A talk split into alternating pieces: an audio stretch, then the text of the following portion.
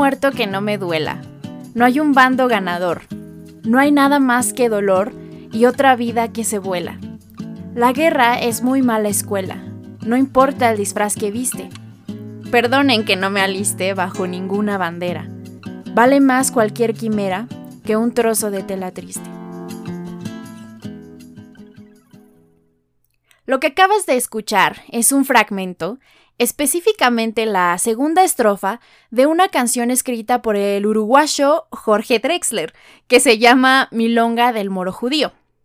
Esta canción, como muchas otras escritas por él mismo, se basa en la estructura de poesía conocida como décima.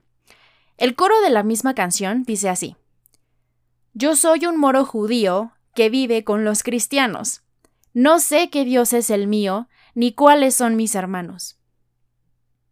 Esta pequeña estrofa de cuatro versos fue escrita originalmente por Joaquín Sabina, que una ocasión platicando en un bar de España con Drexler, se los obsequia, junto con el reto de componer algo con ellos usando la dinámica de la décima.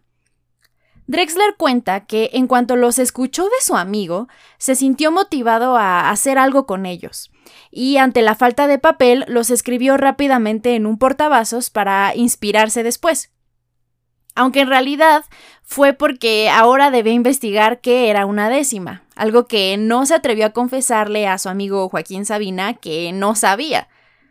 Por cierto, si quieres escuchar la historia completa de Drexler y cómo escribió esta canción, te sugiero buscar su plática TED, que está desde luego en YouTube.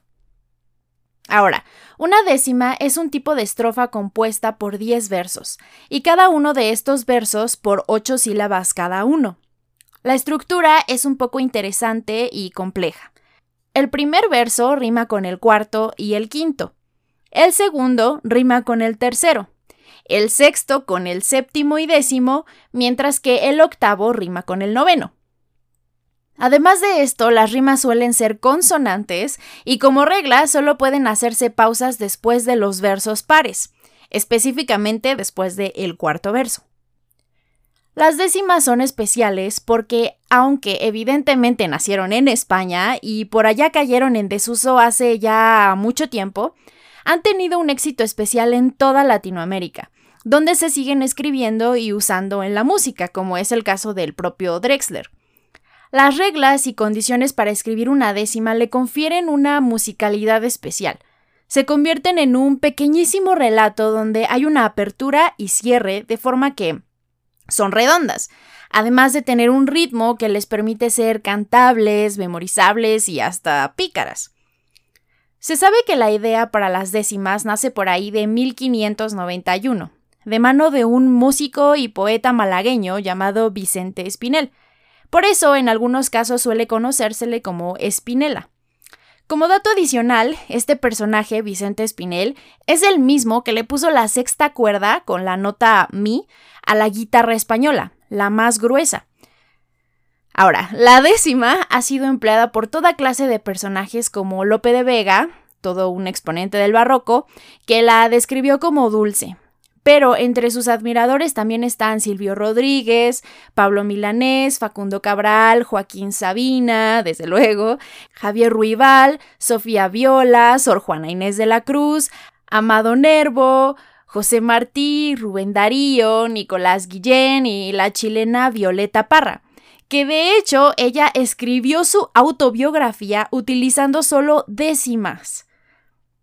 Pero el uso de la décima está más que extendido en la cultura y el folclore de toda la región, más que nada gracias a la música popular y batallas de poesía oral que hasta hoy persisten, y que en cada país han adquirido un nombre diferente. Por ejemplo, en México se les conoce como son jarocho, en Panamá la mejorana, el galerón en Venezuela, la payada o la propia milonga en Uruguay y Argentina, el repentismo en Cuba o simplemente la décima peruana. Pero bueno, como te decía, las décimas son cantadas, pero también habladas. Existe todo un mundo de réplicas o duelos de décimas que puedes encontrar por internet, como una especie de batallas de freestyle donde los poetas se enfrentan improvisando décimas creativas, divertidas, profundas, satíricas y sobre toda clase de temas como protesta o crítica política, abordando la simpleza de la vida cotidiana y los acontecimientos recientes de la comunidad. Muchos historiadores y demás expertos creen que las décimas tuvieron mucho más éxito en Latinoamérica que en España porque suelen convenir mucha sentimentalidad, mucha emoción.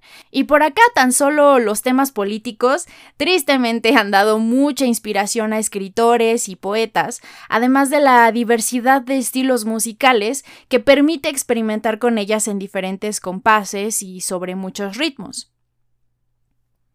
Es curioso porque se cree en la posibilidad de que los españoles las trajeran por acá, sin entonaciones o sin ritmo musical, con la intención de facilitar la labor de convencimiento en los procesos de evangelización. Y el mestizaje la ha convertido en una parte importante del folclore de los pueblos y está presente en la cultura tradicional, incluso como protesta social. La influencia cultural es tan profunda y está asimilada de forma tal que muchos escritores y músicos aseguran cada uno que su país es el creador, el autor de la décima, cuando la verdad es que esta gran diversidad tan interesante en sus usos es producto del mestizaje, de la mezcla y el sincretismo. El poeta norteamericano T.S. Eliot escribió que la verdadera poesía es individual y colectiva, tanto en su creación como en su recepción, por un lado, para la creación se requiere, por supuesto, el talento individual, pero también es innegable su relación con las tradiciones y con la cultura, que son sobre todo construcciones colectivas. Además, Eliot decía que la poesía debe proporcionar un beneficio personal al individuo, por ejemplo, el placer de la expresión clara o creativa, la catarsis de emociones fuertes o el encuentro con la comprensión y la empatía del otro pero también en lo colectivo enriquece la lengua, la cultura, expresa los sentimientos comunes, los sentimientos compartidos, y esto, por añadidura, sirve para expresar las diferencias culturales con los demás.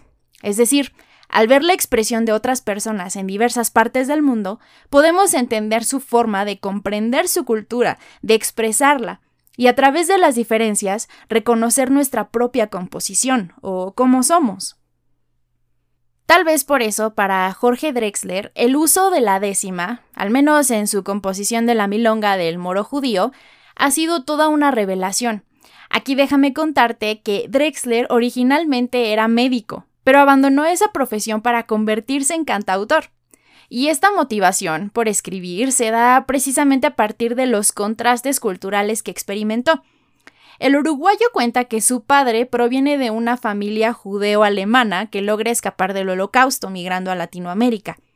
Su madre es de origen cristiano, por lo que ha podido crecer en un ambiente donde dos culturas diferentes conviven de forma más o menos armoniosa y en paz. Por esta razón, después de encontrarse con un evento impactante viajando a Israel, siente que debe expresar de alguna forma la complejidad de la diversidad, pero también de las mezclas culturales. Se sabe que la poesía o la música son medios interesantes porque estos suelen trascender las fronteras.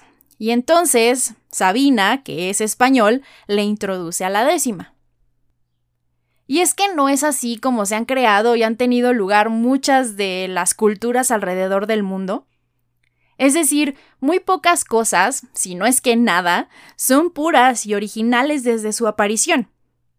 Por ejemplo, en México hay muchos elementos culturales que se consideran definitorios de la identidad, de lo que significa ser mexicano. Sin embargo, no es así. La música de mariachi, por ejemplo, es el resultado del mestizaje cultural entre los pueblos prehispánicos y de España. Pero además se cree que hay elementos en ella que provienen de África, el traje de charro también es de origen mayormente español, particularmente el traje de chinaco, pero también podría ser de la región Campocharro, en Salamanca. Las piñatas son otro ejemplo, pues estas vienen de China, donde se acostumbraba a celebrar el Año Nuevo chino con creaciones de papel que rompían a palos. De ahí es posible que fuera Marco Polo quien las llevara a Italia y luego con los evangelizadores españoles que llegaran a América. Se usa para intentar modificar una tradición mexica donde se acostumbraba a romper vasijas de barro rellenas con cacao. Y bueno, ahí se da el sincretismo. Los tacos al pastor, tan típicos de la Ciudad de México y reconocidos internacionalmente como mexicanos, de hecho tienen su origen en el shawarma o kebab de origen turco y árabe.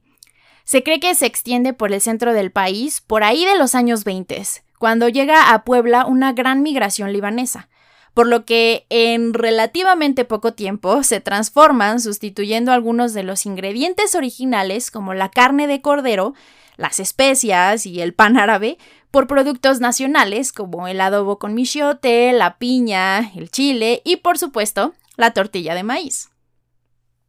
Otro elemento de la gastronomía mexicana, el agua de horchata, que de hecho solía realizarse con cebada y no con arroz, es originaria de Valencia, en España, y en México se adapta con el arroz, con canela, leche, vainilla y todas las variantes que existen por acá. Y por si esto no fuera suficiente, la canción Cielito Lindo, que es prácticamente el segundo himno nacional, parece que por su letra puede tener su origen en Andalucía, pues por allá se encuentra un sitio conocido como la Sierra Morena.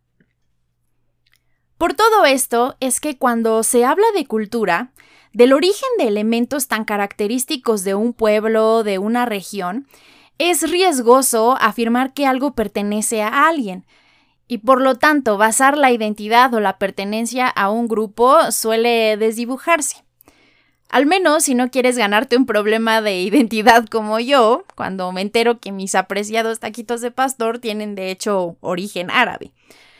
Pero bueno, en el caso de las décimas, que tuvieron su origen en España y que terminaron por desaparecer o cuando menos escasear por allá, en Latinoamérica encontraron la oportunidad de adaptarse a diferentes prácticas, a ritmos diversos y a géneros musicales muy distintos entre sí.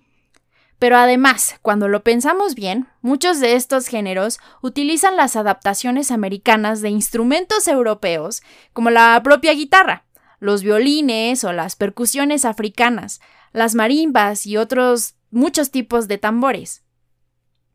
Las situaciones que se describen en estos poemas incluyen las batallas particulares de muchos pueblos en situación de esclavitud, como los moros o los africanos, pero también los indígenas de toda Sudamérica. El propio Jorge Drexler, un hombre uruguayo, viviendo en España, de origen judío, alemán y cristiano, encuentra que la mezcla de ideologías en el seno de su familia permitió la asimilación de las diferencias y la convivencia pacífica el sincretismo bien encaminado les unió, comprobando que es posible, pero además que sostener la creencia de pureza cultural es una pérdida de tiempo.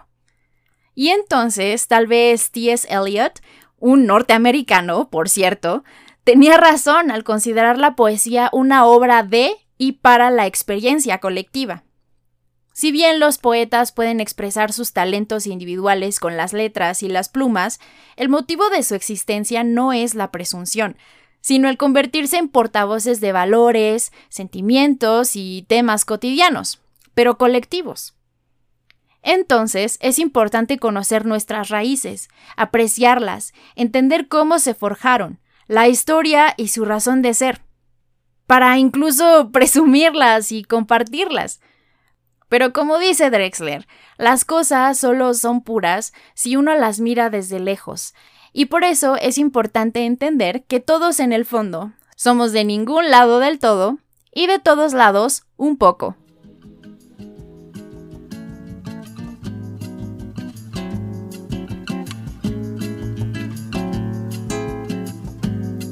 Y como dice la última décima de la canción, y a nadie le di permiso para matar en mi nombre. Un hombre no es más que un hombre, y si hay Dios, así lo quiso. El mismo suelo que piso seguirá, yo me habré ido. Rumbo también del olvido, no hay doctrina que no vaya, y no hay pueblo que no se haya creído el pueblo elegido.